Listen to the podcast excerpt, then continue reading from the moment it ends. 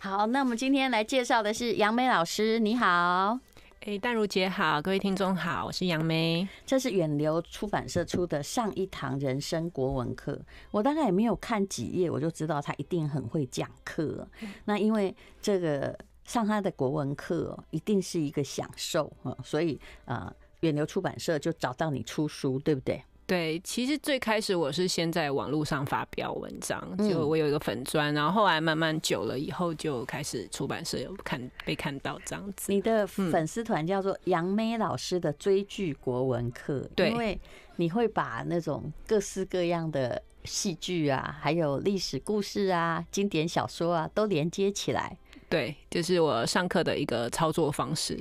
我也是觉得哦，真的遇到一个会教的国文老课老师是你的幸运，你的语文能力就会变好。但是遇到那种照本宣科的哈，然后叫你要背书的哈，完全不跟你解释什么的，好，就是叫你死背，你就会讨厌国文。那我们今天呢，因为你提到的故事很多，我们就请你自己来讲课吧。嗯，我选的是你这里面的篇章最。大家都最熟悉，不能不能说这本书他完全不知道或没看过的《红楼梦》。嗯。对啊，《红楼梦》嗯，当初设计这一课是因为高中课文里面通常选的都是《红楼梦》的老刘姥姥逛大观园。那这一课刘姥姥逛大观园，对于刚开始入手的孩子们，其实人物很多。嗯，然后整个看完，我会发现高中生其实有点看不懂这一课到底在干什么，但会知至少会知道。我觉得我对于他选那一课，我也觉得他是对的。嗯，虽然没头没尾的，对，没错。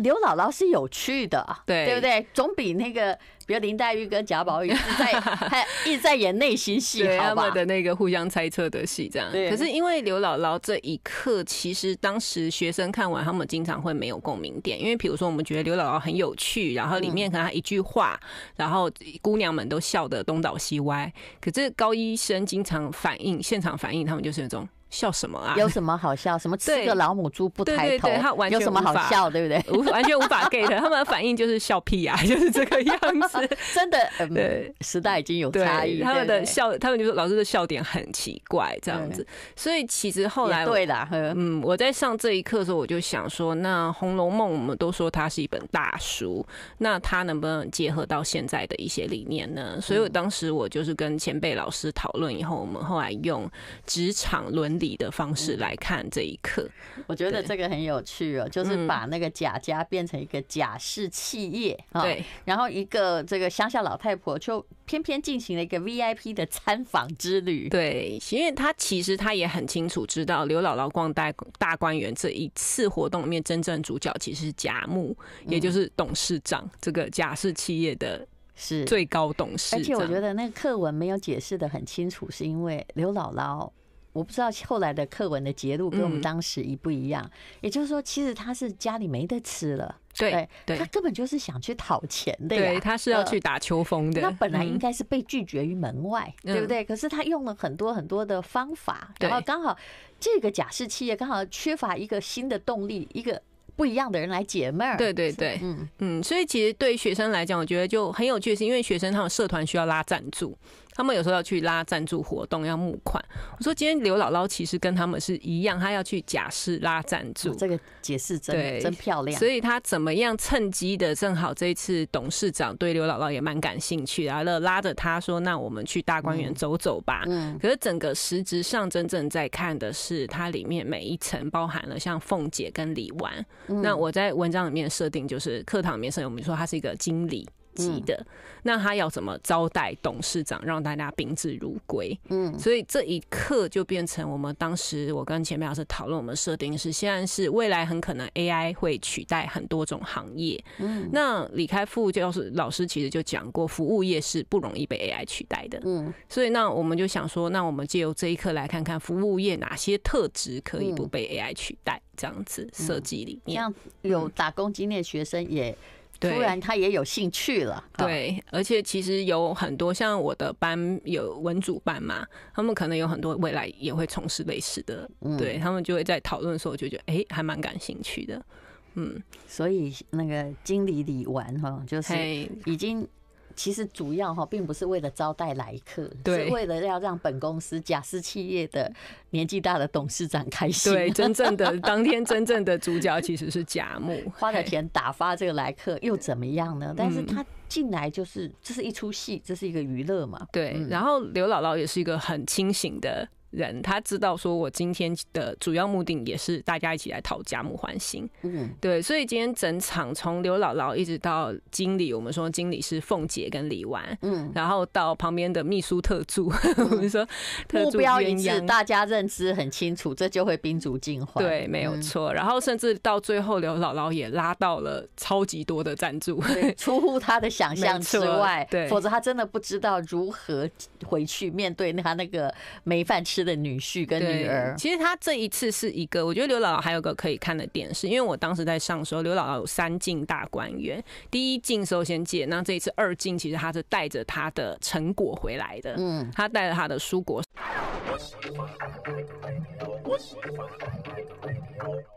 好，刘姥姥进大观园，我们来看这位非常优秀的杨梅老师到底怎么样解释这个访客与贾氏企业的关系。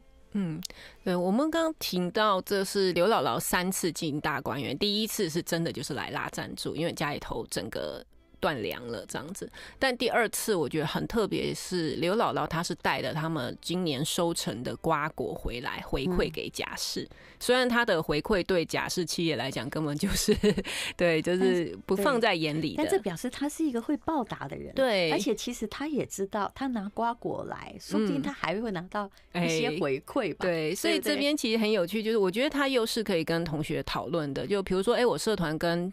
商店或什么要到赞助了，嗯，那要到赞助以后之后，是不是你就再也没有任何的回应、改线函什么通都没了？很多人这样，对，就是有一种拿了钱就跑的那种感觉。我们也常常遇到啊，要你帮什么忙啊？帮完他算了，你知道吗？之后就没有。当然你也忘记了啦。可是你再想想看，就是说，如果你没有再给人家任何回馈。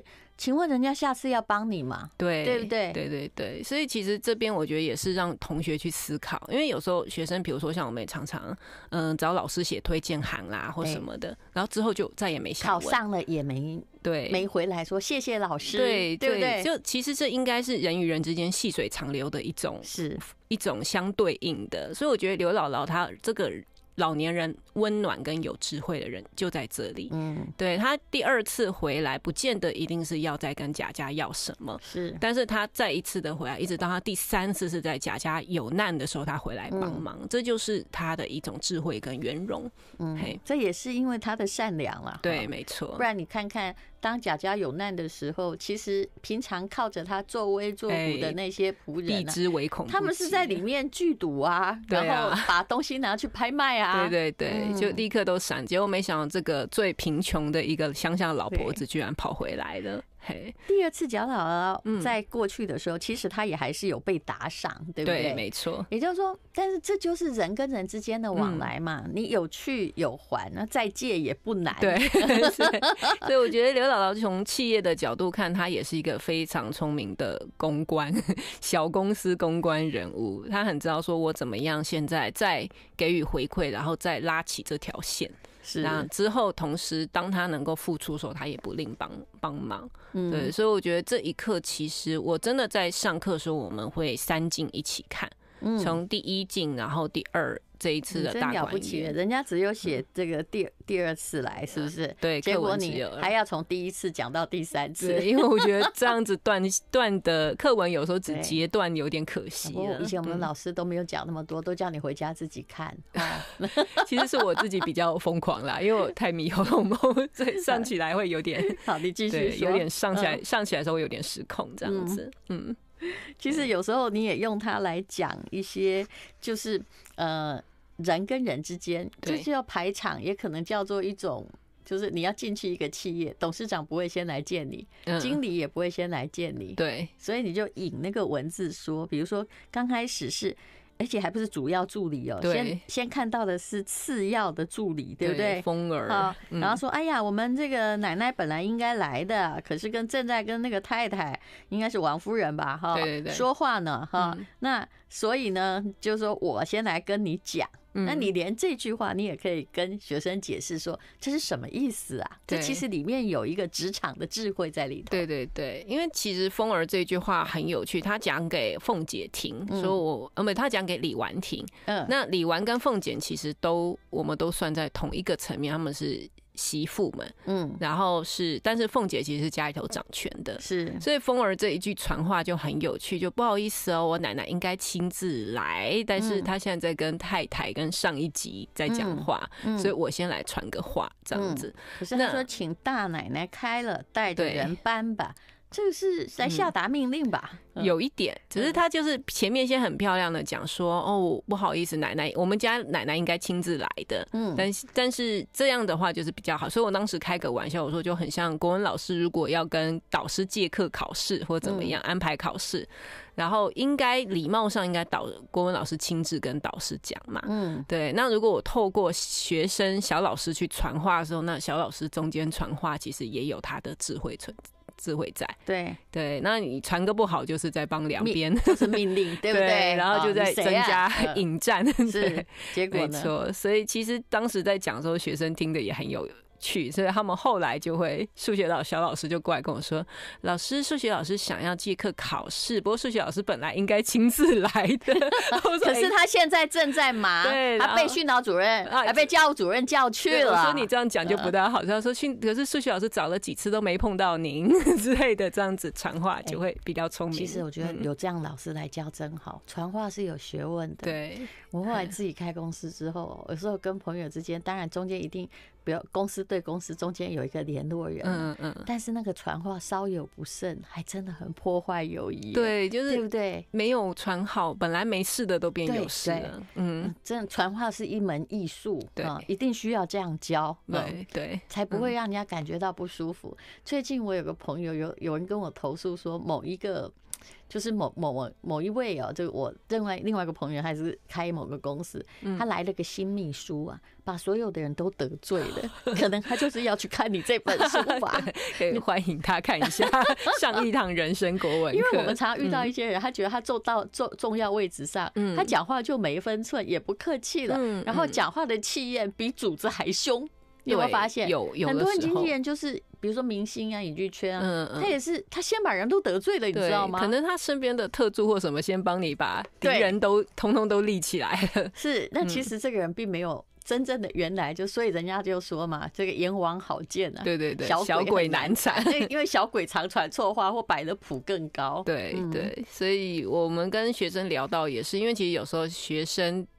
半大不小的时候，我觉得他夹在中间，他们有很多应该可以先开始学的地方了。嗯嗯，是。那还有什么要教我们的呢？其实我觉得今天光讲《红楼梦》，大家就会知道杨梅老师其实真的 挺有趣，他可以从。古典的小说里面，哈，他也不是故意要跟你讲现在的道理，但是人性或人跟人之间舒服的周旋方式，从古到今就是差不多的嘛。对对，因为其实我觉得很多时候真的变的是时代跟文字或是使用方，但是不变的还是人与人之间。是，嘿，所以我的这本书里面就是有很多都是用。嗯，古文课，尤其是高中课本里面的这些文章，但是它跟现代的戏剧或电影，我们从里面找共同处来来发挥。嗯，对。好，那这本书里面呢，就是有这么多的细节，哎、嗯，讲的活灵活现。I like 好，今天我们访问的是很会教国文的杨梅老师。说真的，能够遇到一个会教的老师，那也真是一个人的幸福。我也是遇到我国中一年级的国文老师，不然你看，我们是一个村姑啊，乡下姑娘。那时候，哎，突然发现说，这老师长得好有气质，然后又跟我们讲好多故事，又丢给我一堆书，所以从那个时候，我才真正的培养起。就是文学的乐趣，而且知道说，也许哈，就是你可以脱离这个平凡人生，拥有你自己的另外一片天空。嗯那好，我们来看里面有一篇《英雄是怎么炼成的》，让大家回味一下《天龙八部》哈。对，我相信呢，大概现在小小朋友可能，嗯，无论如何啦。现在三十岁以上的人至少看过电视剧，真的，嗯，对。有一个人叫萧峰，哎，记得吗？不是乔峰哦，呃，对，乔峰，萧峰就是《天龙八部》里面最算应该算第一男主角这样子。那因嗯，因为高中课本其实《天龙八部》选的是最后一篇，已经是萧峰自尽了。对对，但是萧峰这个有选课本哈，以前旧课纲有，新课纲其实就不先进的啦。对，新课纲其实已经也好像又不一定了。他选的是雁门关萧峰舍命退。退军，对，就是他最后致敬的这一段。可是我每次上这个时候，我就觉得好可惜。哦就萧峰前面那么精彩的一个历程，可是我看的是他最后个句号。然后一直跟学生说：“哦，他是个英雄。”可是他看不到英雄怎么练成的啊？他只是看到最后那一幕，他就完蛋了。对，对他最后牺牲的那一段。所以当时我在上的时候，我就是又把他往前拉。我就想说，那我要带学生在这一刻看的是什么呢？嗯，所以我就想要结合。学生很喜欢的漫威电影。那尤其我自己又是一个漫威迷，我也是一口气把漫威的电影都看完的。这样我也是，对，我觉得非常喜欢。尤其那时候就是终局之战刚看完，说我好嗨啊！我觉得太精彩了。对，我我是那种大家都觉得好像文青一定要看那种什么金熊奖、银熊奖，没有，我最喜欢看好莱坞花出很多 钱的动作片。我承认我肤浅，怎么样？我也很喜欢。我觉得通俗通俗的电影就是好看又精彩啊。对，前不久我看的那个我。因为疫情嘛，整个电影院都没有人，然后我就很开心的去看电影，你知道吗？然后。我连黑寡妇我都觉得很好看，最近的蝙蝠侠我也觉得很好看，最新的那一部还有那个神力女超人我也觉得很好看。他们就说，你怎么专看这些？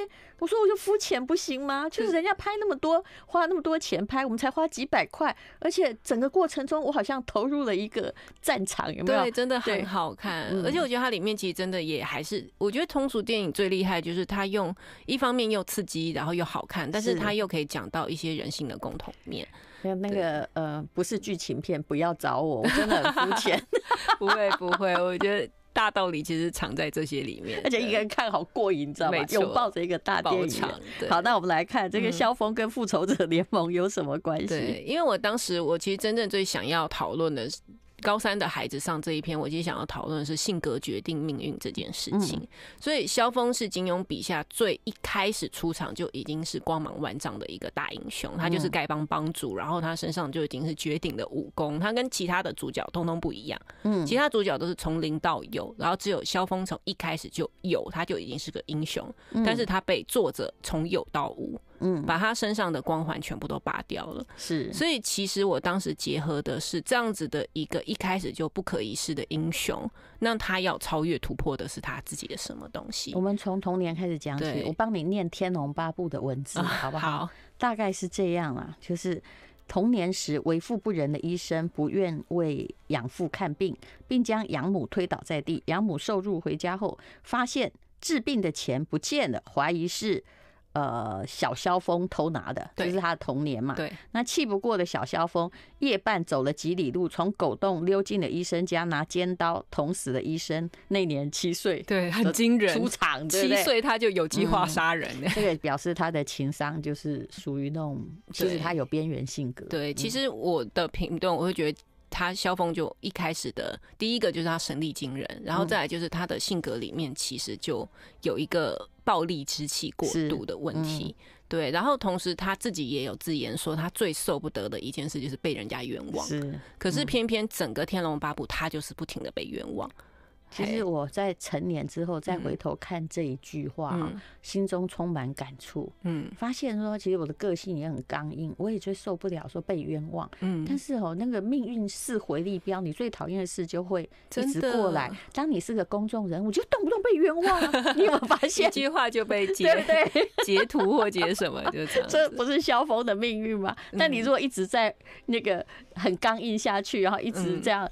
一直在跟大家大战，你迟早有一天变悲剧英雄，先把自己中风气死，那你该怎么办？没错，所以萧峰前半段他真的也是，就是他很愤怒，然后甚至他大开杀戒。是，但他后来慢慢发现，其实他再怎么愤怒，人家怎么看他，自己嘴巴是长在人家嘴上的，是他控制不了。嗯，对，所以其实萧峰一直到他后来接连，直到他误死。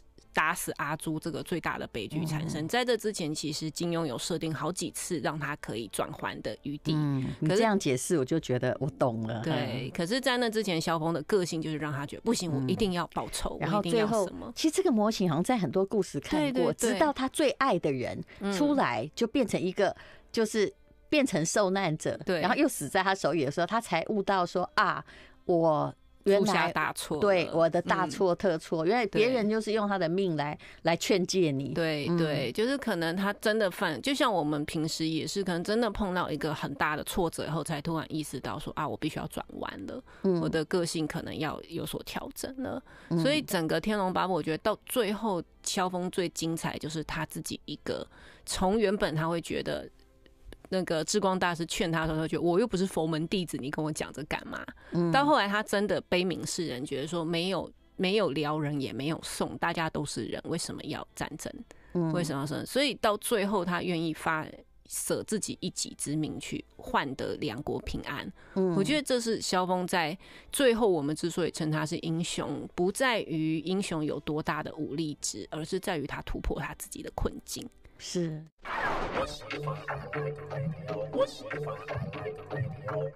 好。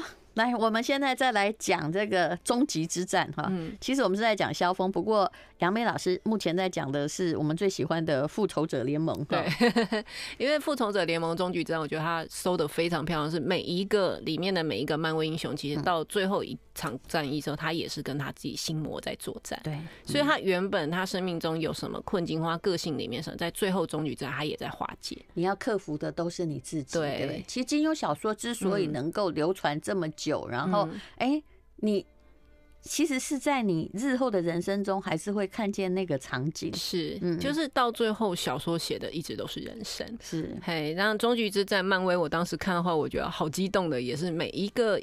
英雄到最后，其实他真正最大的敌人不是萨诺斯，而是他自己。嗯，对，所以萧峰也是到最后，他终于克服了他原本一直在心里头那种辽宋二元对立，他跨越了。因为大家如果还记得，我们要提醒他一下啦，他一直以为是，其实萧峰就是乔峰啊，他是他一直以为他是，他一直以为他是宋人，宋人，突然发现原来我是辽人。而且我觉得金庸在这个埋的，就是。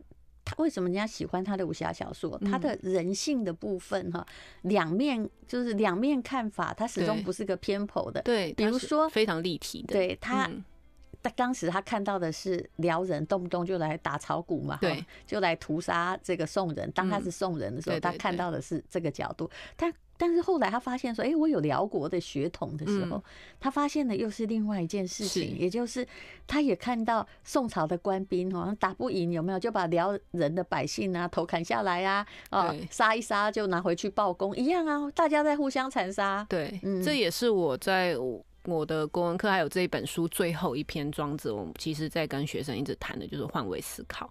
就是有很多时候，其实真的只是因为我一直在用我的角度看世界。是，但如果换位，就像乔峰、萧峰，之所以他后来不管是萧峰还是乔峰，正好一个代表宋人，一个代表辽人，他到最后他之所以是英雄，是因为他站在两个全局的观念下面，他去看说，这样子何何时才是个头？嗯，对，要打杀到什么时候才是个头？嗯，然后在那一刻，甚至他就已经具有佛性了。是，嗯，就这个以前我们没有把它做这样联想，觉得小说就是小说。后来有很多历史学家在翻案那个澶渊盟约，有没有？对，他也就说，其实你因为如果你站在宋朝，因为你有点被欺负嘛，对对，那你一定是主战派，对。但有时候战也不得不战，对。可是。难道和平是不对的吗？嗯，后来也有人经济学家去算那个澶渊盟约，说和平反而省钱，对对不对？又减少伤亡，而且如果你让那个边境的贸易发展的话，哈，大家都不要就是打来打去的话，嗯，其实当然佳慧的对辽是不错的，没错，对宋本身也是很好的，对，也是你。可以继续存活的根本，不然再下来就是内乱了嘛。对对对，嗯、就像不是各朝代也有和亲这一个，然后好像说我要嫁一个女子过去很丢脸，好像很屈辱。对，对对，可是其实你想想，根本 CP 值很高啊，是，对不对？现在的问题就是说做这件事 CP 值很高，嗯、所以我们以前都会曲解，从某一个角度，就自己民族的角度在曲解历史，只有我对你不对，其实大家都有错吧？对，其实到后来两个国家可以因为这样就获得几十年的和平，那真的是很很好的事情啊。对，嗯、事实上你写的时候，我已经就是因为读那个金庸的《天龙八部》太久，我已经忘记了，嗯，那个阿朱到底是怎么死掉的。嗯，我只是知道说他的那个阿紫，就是他的对妹妹有没有想要来爱这个姐夫啊？可是原来他用的就是孔子的那个。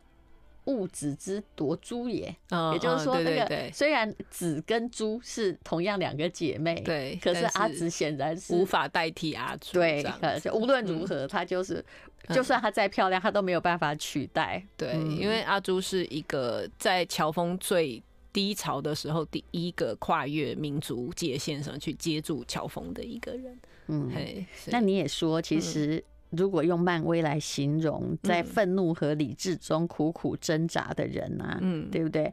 他说，其实那个小呃乔峰啊，哈，就是很像绿巨人浩克，对，因为浩克也是漫威英雄里面破坏力最高的。嗯，那实际上我觉得他跟萧峰蛮有一些特殊的点，因为包含萧峰好几次他铸成大错，其实都是在他极度愤怒的状况下，或者是他极度一心执着要报仇。所以这就是很典型心理学上的那个边缘的性格，有没有？有一点，对，他真的太过。杀伐之气太重。他如果他没能力，他早就被干掉。问题是很有能力，又再加上边缘性格。对，最可怕就是他的能力还很高，所以就变成他真的就是伤敌一百，智商八十啊。是，嗯，你还看了当然二零零三年胡军的电视剧？哦，我超爱那个版本。我觉得胡军一出来，胡军演什么啊？他就演萧峰，他就是演萧峰，而且那样子文质彬彬像吗？胡军不是胡歌哦。对不起，对不起，对我我弄错了。胡军，对，那不是，那不是，应该知道我想到的是琅琊 版版的那个胡歌，嗯，因为胡军他本身我记得好像就是山东人，所以他就是那个高头大马的这个北方男子的样子，所以他当时一出来我就觉得啊，我心目中的萧峰。